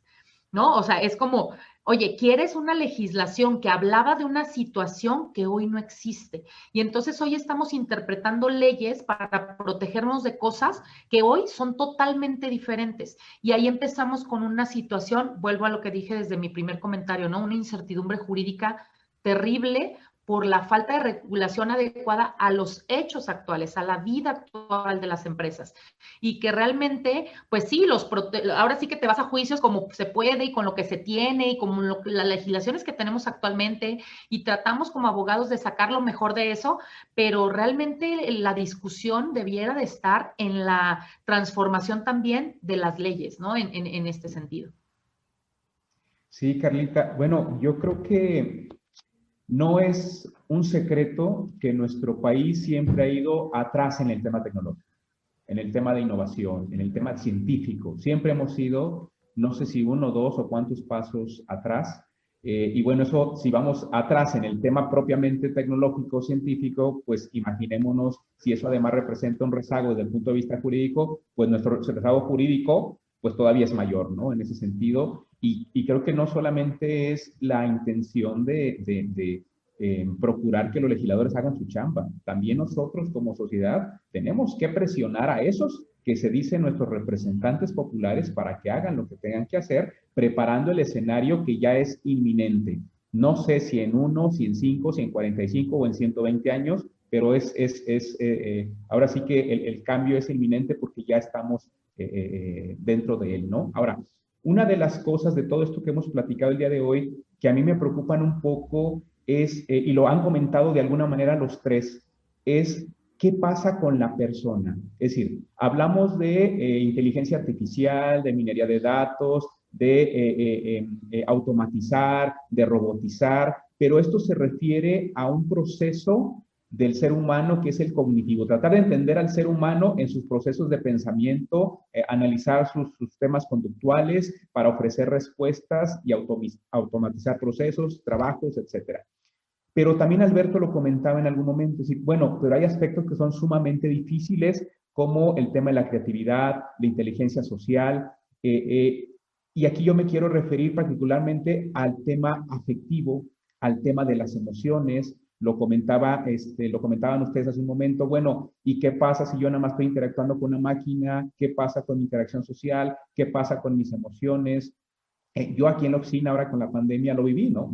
De repente pues nos quedamos solos porque todos que trabajar en su casa y quienes le tocaba estar solo en la oficina pues se sentía mal, se sentía, le faltaba platicar con la gente, le, algo le hacía falta, ¿no? Este, entonces, eh, eh, todas esas cosas que, que, que influyen eh, eh, que vienen, digamos, como una consecuencia de todo este proceso, me llevan a preguntarles a los tres básicamente la misma pregunta ya para cerrar el panel el día de hoy, pero cada uno desde su perspectiva. Es decir, Alberto desde la perspectiva tecnológica, Fanny de la laboral y, Carlita desde la perspectiva eh, de seguridad social. Es decir, ¿se les ocurre a ustedes algo, alguna idea, alguna propuesta, por si hay algún legislador que nos escucha el día de hoy, eh, de qué aspectos tomar en cuenta de esta, sobre este cambio de paradigma que estamos viviendo para prevenir o para mitigar estos efectos negativos que puede tener la tecnología, sobre todo en la parte emocional de las personas. ¿Se les ocurre alguna, alguna propuesta de cómo manejarlo, de cómo proponer un modelo viable que en realidad procure el desarrollo de la persona no solamente el, mental, sino también eh, eh, el físico, porque estamos encerrados mucho tiempo, y sobre todo también el aspecto espiritual. Habrá quien se diga a espiritual, pero finalmente todos tenemos esa parte y cómo también este, eh, una propuesta de parte de ustedes podría ayudar a quienes reflexionen sobre este tema para considerar. No sé, Alberto, ¿se te ocurre algo? Sí, es una eh, buena pregunta. Eh, sin duda, lo que viene ahora es la sinergia humano-máquina. Es decir, trabajar juntos, distribuir el trabajo, yo, yo hago una parte, la máquina hace otra, ¿sí? Y sí es, es viable de que haya menos interacción humana, eh, puede ser. Ahora, hay un aspecto positivo de esto. Imagínense que yo analizo mi día a día, el día de hoy. Digo, ok, ¿qué hago yo en estas 8, 40 horas semanales? Y me doy cuenta de que 22 de esas horas las puedo delegar a un robot. ¿sí? Eso quiere decir que tengo 22 horas, probablemente el trabajo que me es más tedioso, que, que me es menos este, atractivo, que es más este, este, repetitivo, menos interesante. ¿sí? Entonces, de repente yo tengo 22 horas más de mi tiempo. ¿sí? Entonces, eso me, me parece a mí bastante positivo, porque entonces yo puedo enfocarme en cosas más más estratégicas, más interesantes, más este, retadoras. ¿sí? Entonces, creo que este, para ciertos trabajos, ciertos roles, esto va, a ser una mejora psicológica en el sentido de que ya mi trabajo va a ser algo que me llene más. ¿sí? Este, sin embargo, sí, definitivamente creo que sí va a suceder que las interacciones, haya más interacciones con, máquinas. Por ejemplo, en un sistema, en varios sistemas que hemos hecho sobre este procesamiento de préstamos, de solicitudes de, préstamos, el robot trabaja con la, con, la, con la persona. Es decir, el robot hace mucha, mucha carga de datos, mucha comparación. Si, digamos, entran 100, 100 este, solicitudes, el robot se encarga de filtrar y solamente mostrar las 12 que realmente prometen. Y entonces un humano llega al, al proceso y entonces verifica y valida y puede darle seguimiento al préstamo, ¿sí? Este, esa persona ya no interactúa tanto con otras gentes, sino más bien interactúa con un robot que le dice y le explica, ¿sabes qué? Esta, esta solicitud me parece que es este, una buena oportunidad por tal, tal, y, tal, tal cosa. Entonces, yo lo que, lo que considero ahí es que sí va a haber un nuevo ramo de la, de la, de la psicología laboral que va a empezar a, a atender esas cuestiones, porque sí, interactuar con, con, un robot no es algo, digamos, emocionalmente este, interesante. Va a ser siempre la misma interacción, ¿sí?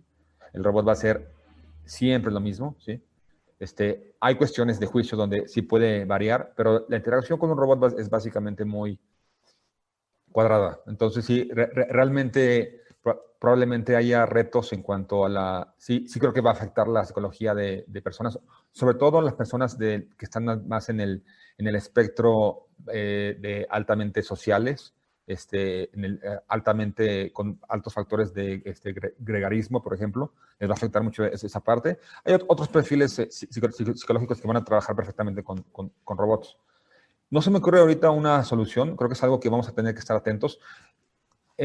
básicamente, debemos entender cómo va a ir afectando en el día a día del trabajo cuando tengamos estas, estas sinergias. Eh, algo también que veo positivo es que la gente va a notar que es más productiva. O sea, la gente va a decir, ah, caray. Y eso ha pasado en varios clientes. De repente, ¿cuál era tu capacidad para producir, para este, etiquetar y evaluar eh, solicitudes de préstamos el mes pasado? Pues no sé, eran, no sé, podría ser 25, 30. Y ahora, ¿cuántas puedes hacer? Puedo, puedo, puedo, ser más de 100, ¿sí? O sea, es algo que a la gente le gusta. O sea, de repente empiezan a, a ver eso. Y la gente naturalmente cuando tiene más tiempo para pensar en, y reflexionar en, el trabajo, empieza a generar nuevas formas de, ganancia. Entonces la gente empieza a hablar con, el, este, con, sus compañeros y con sus jefes, y decir, ¿sabes qué? Podemos hacer esto y, esto y aquello. Creo yo que para ciertos roles es muy liberador que, el trabajo más duro, más, más, este, intenso, este, lo haga una máquina y yo me pueda enfocar en cosas más este, eh, diferentes este, pero definitivamente esta relación con máquinas, pues sí eh, va a repercutir en la psicología de, los, de, la, gente que trabaja, del, trabajador, de, nuestro día a día. Muchas gracias, Alberto. Eh, Fan y Carla, no sé si, si, si es todo este tema de la, de la, del cambio de paradigma laboral, tecnológico que hemos estado platicando hoy, finalmente vaya a tener una incidencia en la famosa NOM 035, ¿no? Con el tema del estrés laboral, de la gente que se va a estresar por ese cambio y cómo si esa NOM finalmente va a terminar siendo útil o si va a tener que revolucionarse y demás. Pero bueno, yo quisiera preguntarles, empezando por Fanny, eh, en el mismo sentido, Fanny, eh, ¿ves tú, qué propondrías tú o qué plantearías tú al legislador a considerar en el aspecto laboral, en el marco jurídico laboral actual, que debe eh, ponderar o tomar en cuenta para esta situación de la, de la irrupción de la tecnología en, los empleos? Pues yo creo primero este, dejar claro que sería un error eh, considerar que el derecho laboral se ha desplazado, ¿sí? A partir de este nuevo paradigma. Eh, y solamente este, recordarles que estamos frente a una transición, ¿no? Un momento de cambio que en algún momento se tendrá que asumir en materia laboral. Y si bien es cierto, actualmente hay muchas confusiones, ¿no? En cuanto, ¿cuándo estamos en una relación laboral? No es que sea subordinación, no, no hay subordinación. O sea, estamos en una confusión actualmente, las relaciones laborales actuales, pues bueno, con mayor razón las existirá a partir de este nuevo, de esta nueva realidad, ¿no? Laboral. Eh, por ello es que necesitamos mucho más claridad en cuanto a la existencia de derechos y de obligaciones, de deberes, este, que salvaguarden de manera, de manera principal la dignidad de las personas. Aquí ya, este, ya quizá quitarnos este chip en cuanto a que únicamente una relación laboral lo que va a hacer es, es regular relaciones subordinadas, sino hablar ya de relaciones con grados de autonomía y de subordinación, pero al final relaciones laborales, ¿no? Porque, bueno, pues el derecho del trabajo en el siglo XXI ya no puede limitarse a un solo esquema de una relación laboral, ¿sí? Ya no puede limitarse a uno solo. Y porque al final lo que estaríamos haciendo sería excluir y obstruir propiamente una nueva redefinición de una relación laboral, ¿no? Entonces, bueno, pues independientemente de que estemos frente a una relación este, subordinada o no, pues que, deje, que, dejemos claro, ¿no? Que al final eh, la persona tiene, tiene derechos, que es importante, ¿no? Que se le capacite, que se le permita, que se le provea de los medios para poder acceder a otras nuevas formas de prestar el servicio. Y bueno, además, si vamos a estar frente a este nuevo diseño y donde se va a prescindir seguramente, porque se abaratará por lo menos estas tecnologías en cuanto a la automatización de procesos, pues qué pasa, ¿no? En nuestro país para poder garantizar estos medios de subsistencia. En seguridad social no tenemos ningún seguro social en el, en el país que reconozca un seguro, por ejemplo, de, de, desempleo, ¿no? ¿Qué pasa con esta situación que va a suceder y que esto está a corto plazo? Pues esto no será de a largo plazo, no, esto será inmediato, ¿no? Entonces, bueno, pues aquí es donde se requiere, y lo vuelvo a decir, de un Estado interventor, no desde una política clientelista, o sea, no desde un tema de asistencialismo social, no desde estas políticas que se generan para, para tomar este, adeptos y que estos puedan votar este, nueva cuenta por, o sea, no me refiero a eso, me refiero propiamente a que se garanticen, por ejemplo, un ingreso mínimo, el hecho de que se genere protección social, que tengamos protección a la salud, protección a riesgos eh, contingenciales o previsionales que se generan por el simple hecho de, de existir, y bueno, también reconociendo derechos laborales, pues como el derecho de asociación, el derecho, pues la negociación colectiva, incluso para aquellas personas que no tengan esta relación subordinada, pero sí que estén, que sí estén prestando un servicio, que sí estén produciendo, ¿no?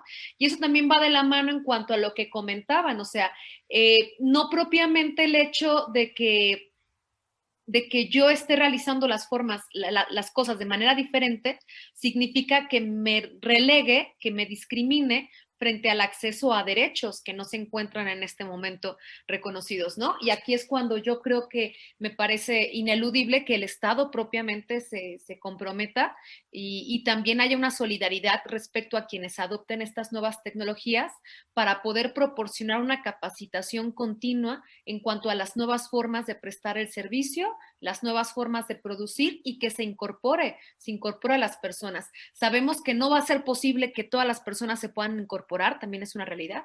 ¿Y qué vamos a hacer con ellas? ¿Qué vamos a hacer con ellas? O sea, sí, claro, habrá generaciones que podrán adaptarse, pero habrá generaciones que no logren adaptarse. Y aquí es, y aquí es un tema, es un tema crudo. ¿Qué vamos a hacer con estas personas? ¿Sí? Esa sería mi, mi reflexión, Carlos. Gracias, creo que es un tema de, concentrarse tal vez en la, más en la solución que en el problema, ¿no? Para encontrar una viabilidad en ese sentido. Eh, bueno, Carlita, hace un tiempo eh, nos tocó a ti y a mí en otro foro electrónico platicar con una persona dedicada a la industria de la construcción y de alguna manera platicamos con ella esta parte de, oye, ¿en qué momento las máquinas pueden sustituir al albañil? ¿no? Hablando de los empleos nos decía, bueno, mira, es que ya hay máquinas que te construyen una barda, ¿no? Pero bueno, todavía falta, son tecnologías caras, pero bueno, dando lo que analizamos hoy, pues cada vez este, se, acerca más ese momento que pudiera llegar. Pero, eh, ¿qué pasaría, digamos, con esos albañiles que se ven sustituidos, por poner el ejemplo, Carlita, por esa máquina que es la que hace las bardas, ahora ya no necesitas tanto la mano de obra de, la persona? Eh, ¿Qué pasa de eh, las consecuencias, decíamos ahora, afectivas, este, emocionales que puede irrogar a la persona ese cambio de situación, pero desde el punto de vista de la seguridad social, ¿tú qué tendrías, qué mensaje le mandarías al legislador a tomar en cuenta para prevenir esta situación, Carlita? Híjole, creo que tenemos muchas cosas que legislar. decíamos que hablando, ya lo comenté, ¿no? Del tema del, catálogo de prima de riesgo, a lo mejor reevaluar la forma, el tema de pensiones, pero creo que también esta parte, y déjame ser optimista, déjame tomar el foro para ser optimista y ser este tantito utópica en, eh, con esta parte eh, de una, seguridad social universal, ¿no? Más universal. Es decir, insisto en que si ya vamos a una tendencia en ese sentido, debemos de desvincular la, seguridad social a la relación laboral y más que a lo mejor lograr, porque tal vez este, no podamos lograr, porque parte de una esencia de que la relación laboral es subordinada, personal y, y remunerada, ¿no? Así de cuadrada, que a lo mejor no podamos tan transformarla, eh, creo que al final del día, eh, irnos a esta parte de más de un derecho fundamental al derecho humano de la seguridad social, porque hoy en día sí existe de alguna manera esta parte del, del derecho de la seguridad social ya regulado y avalado y garantizado, ¿no? Pero, pero realmente no es universal aún. Entonces creo que por eso digo que déjame ser tantito positiva en que algún día lográramos esa, esa parte. Fíjate que en tema de pensiones, hablando particularmente de pensiones, ¿no? En tema de pensiones, eh, los estudios dicen que nosotros, o sea, la, fórmula ideal para un país, ¿sale? En, en, tema de pensiones, no México, no, o sea, la fórmula ideal para pensiones debiera ser que un 20% de tu ingreso al terminar tu vida laboral fuera de una pensión garantizada por el Estado Universal, un 30% por una, eh, una pensión obligatoria, es decir, a través de la contribución obligatoria de, aportaciones y, ojo, obligatoria no necesariamente vinculada a la relación de trabajo, insisto, ¿no? Y, una, y, y del 50%, fíjate, la mayor parte, el 50% el ahorro voluntario. Y entonces yo más bien me iría, te digo, de una manera muy, muy optimista, a buscar, por un lado, el tema de la sociedad, eh, de la seguridad social universal garantizada en un, eh, aunque sea en un porcentaje pequeño que pudiéramos lograrlo, pero también deberá de ser eh, una reestructura de impuestos, una reestructura de cómo se está manejando todo nuestra, los, los ingresos y egresos de la federación. Creo que desde ahí partimos. En 2018 Forbes publicó un reportaje de un estudio que se hizo a 97 países y México quedó en los 10 primeros lugares de los países más complejos en impuestos. Tenemos impuesto para respirar, pues. O sea, tenemos impuesto para todo, eh, son complejos, su, su, eh, o sea, nuestras mecánicas, nuestros cálculos son complejos, eh, hay impuestos, un montón de impuestos estatales, un montón de impuestos federales, ¿no? Entonces, creo que, que la fórmula que ha funcionado en otros países es menos impuestos, de mayor cuantía tal vez, pero menos impuestos, pero con una reestructura en la forma en que recibes y administras esos impuestos. Y creo que esa es la fórmula que necesitamos reestructurar, porque es que Canadá logra otorgar toda esta parte de seguridad social de manera, dicen gratuita, que yo digo gratuita, no, ya la pagaste en los impuestos, pues, pero más bien eh, de acceso público, ¿no? O sea, de acceso público, ¿por qué lo logran y nosotros no? Pues bueno, justamente por esto, por la vinculación a la relación laboral, por el tipo de impuestos que tenemos y el cómo están administrados, creo que nos hace falta de verdad trabajar mucho en un camino más fiscal. Y fíjate, sé que nuestros temas y los que estamos hablando es laboral y seguridad social, pero creo que la, la, eh, la esencia y el origen del problema debiera ser en la reestructura fiscal que debe de tener el Estado para, mejorar estos mecanismos. Entonces, por eso digo, déjame ser tantito más optimista en que pudiéramos lograr un más allá de decir, pues cambia la ley del Seguro Social y cambia la ley federal del trabajo, porque creo que ahí no está la solución. Porque por más que la cambiemos y aunque lográramos lo que Fanny dice, que sí, eventualmente va a pasar, como bien dice, ¿no? Va a pasar, tarde o temprano. Y la reforma en, en la forma de ver los trabajos va a pasar, pero creo que no se va a solucionar el problema de origen. Eso no nos lo va a solucionar. Nos va a mitigar más demandas o más tipo de, este, de, consecuencias a la empresa, pero como sociedad eso no nos va a ayudar, porque justamente como ahorita lo decía Fanny, ¿qué vamos a hacer con todo ese grupo de personas de edad adulta que ya no le van a entrar a este rollo de la, de, la tecnología? ¿Qué vamos a hacer con ellos? ¿Qué vamos a hacer con, con, este, con todos esos jóvenes que no tienen una, una, este, un trabajo formal, con todas esas personas que están trabajando, pero no reciben realmente este, una prestación de seguridad social porque es de manera independiente. ¿Qué vamos a hacer con un montón de grupos de personas? Si nosotros vemos cómo está segmentado México y cómo es que recibimos impuestos en función de qué, no la vamos a librar, de verdad no, o sea, no, no, no la vamos a librar con una reforma en la, en la ley del Seguro Social o en la ley federal del trabajo. Mitiga, ayuda, insisto, es paliativo, es quitarle un poquito de vapor al problema, pero en realidad creo que tenemos mucho camino por recorrer, que hay mucha reestructura por hacer y sobre todo un cambio de cultura, ¿no? Un cambio de entendimiento, porque cuando en su momento, no sé si recuerdan en su momento que se llegaron a hablar de decir, iba generalizado, la gente se va y hace protestas, ¿no? Entonces es, a ver, si realmente ubicamos que un cambio reestructural en los impuestos, en la forma en recibir aportaciones al Estado y demás,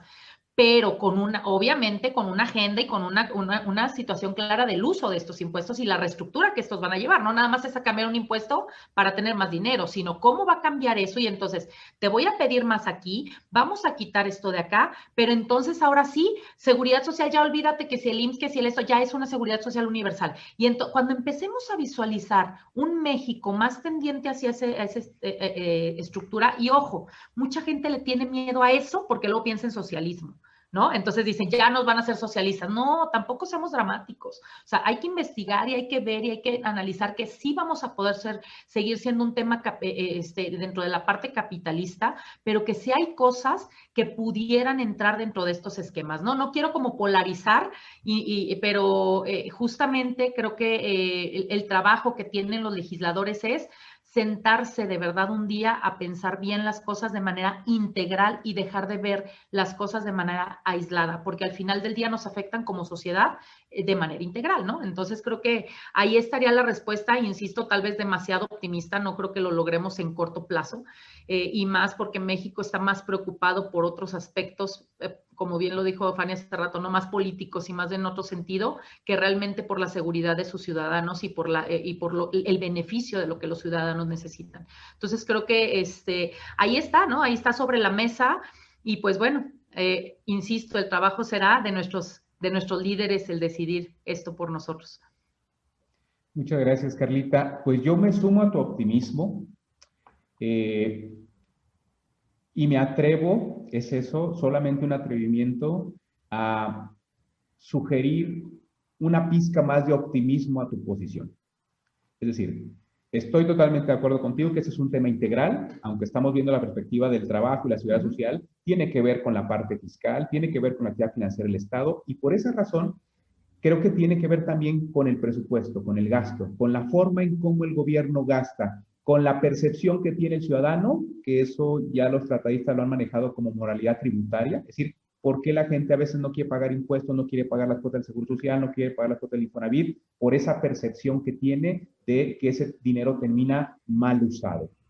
Aquí tenemos que tomar en cuenta ¿no? que la contribución, el pagar la contribución se justifica con, por el destino. Es decir, hay un efecto boomerang. Yo pago mis impuestos para que se me retribuya, a lo mejor no directamente a mí, porque yo necesito servicios de salud pública, pero a lo mejor sí a Juan, a Pedro o a Manuel. Entonces, por un principio de solidaridad social. Entonces, eh, es, curioso que en esos estudios, por ejemplo, a la persona, a la empresa le puede caer una auditoría y eso no le inhibe de la conducta evasora, porque puede más la percepción generalizada de que para aquí pago impuestos y se los roban, si los regalan, si terminan en, en, en los bolsillos de un político, si todo eso tiene que ver, es la percepción, somos seres humanos y quizás ahí es donde entra también la complejidad eh, en el sentido de la robotización, no sé si el día de mañana hay un robot que pueda prever eso, ¿no? Como parte de, estas emocionales y de esas previsiones y cuestiones culturales muy típicas de cada región o de cada país como nosotros, ¿no? Entonces creo que, creo que tiene mucho que ver, creo que el tema fiscal no está aislado del tema presupuestal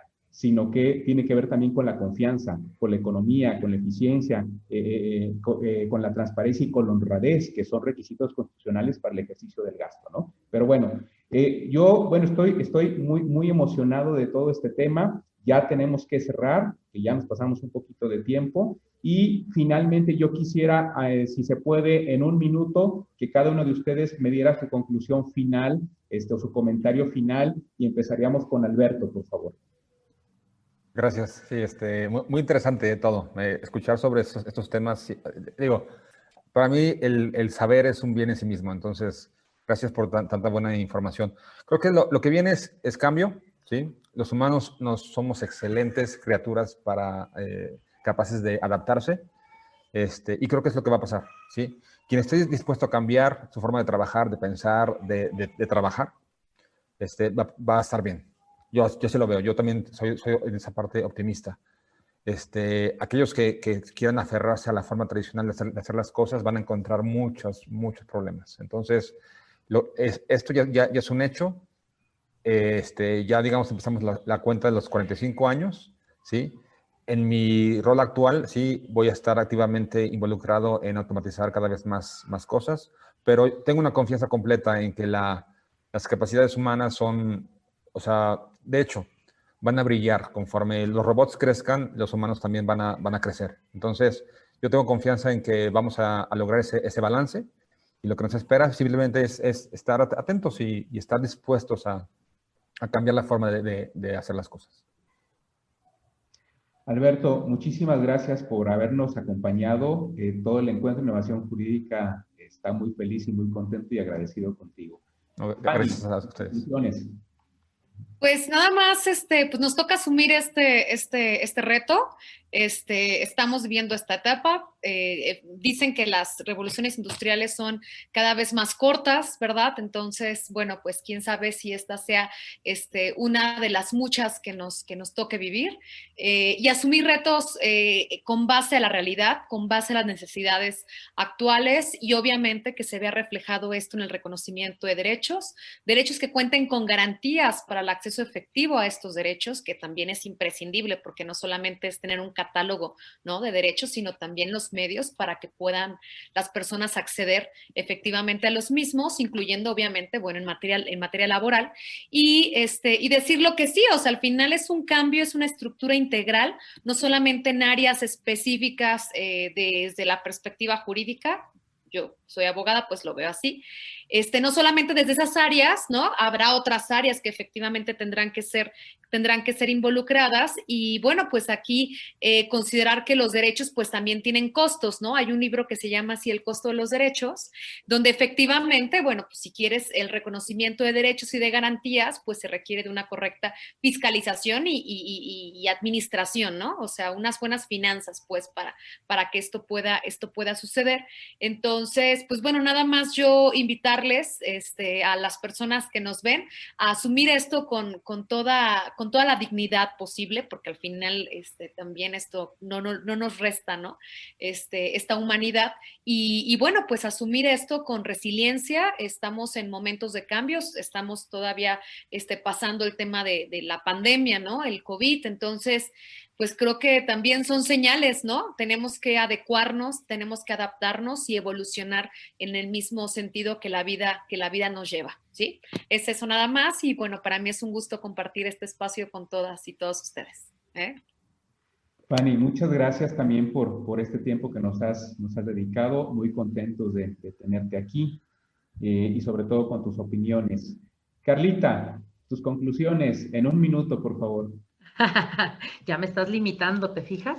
A ver si no, Claro que puedo. No, fíjate que yo quiero nada más hacer una última reflexión. Creo que lo que tenía que decir respecto al tema ya se dijo. La reflexión es más bien que pensemos que cuando hablamos de cuestiones de, de, de estas materias y derechos y demás, generalmente hablamos del Estado y de las empresas o de los trabajadores, pero creo que como sociedad a todos nos toca hacer algo, ¿no? O sea, al Estado ya sabemos que le toca legislar, las empresas cumplir obligaciones, los trabajadores también tienen cumplimiento de obligaciones, porque luego se les olvida, ¿no? Pero también a la sociedad, a la sociedad desde el aspecto de exigir, ¿no? Exigir todos estos cambios que sean de manera clara y de manera oportuna. Entonces, eh, creo que mi reflexión final sería eso, que todos nos preguntemos qué me toca.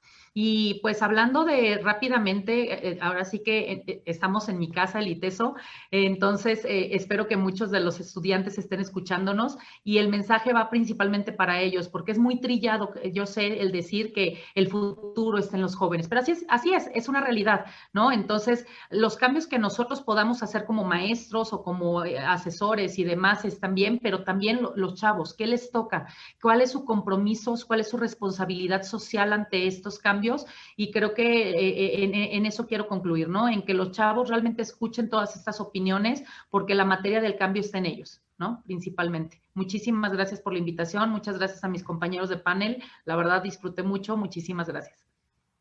Muchas gracias a ti, Carlita. Y bueno, quiero decirles que yo muy contento y muy orgulloso además porque tanto Fanny como Carlita pues me hacen el, el honor de distinguirnos como miembros honorarios de la Comisión de Derecho Fiscal y Seguridad Social, precisamente, del Colegio de Abogados de Jalisco Constituyente Luis Manuel Rojas. Entonces, además, este, eh, puro profe del IPESO, este, está la gente de la comisión presente y además todos muy buenos amigos.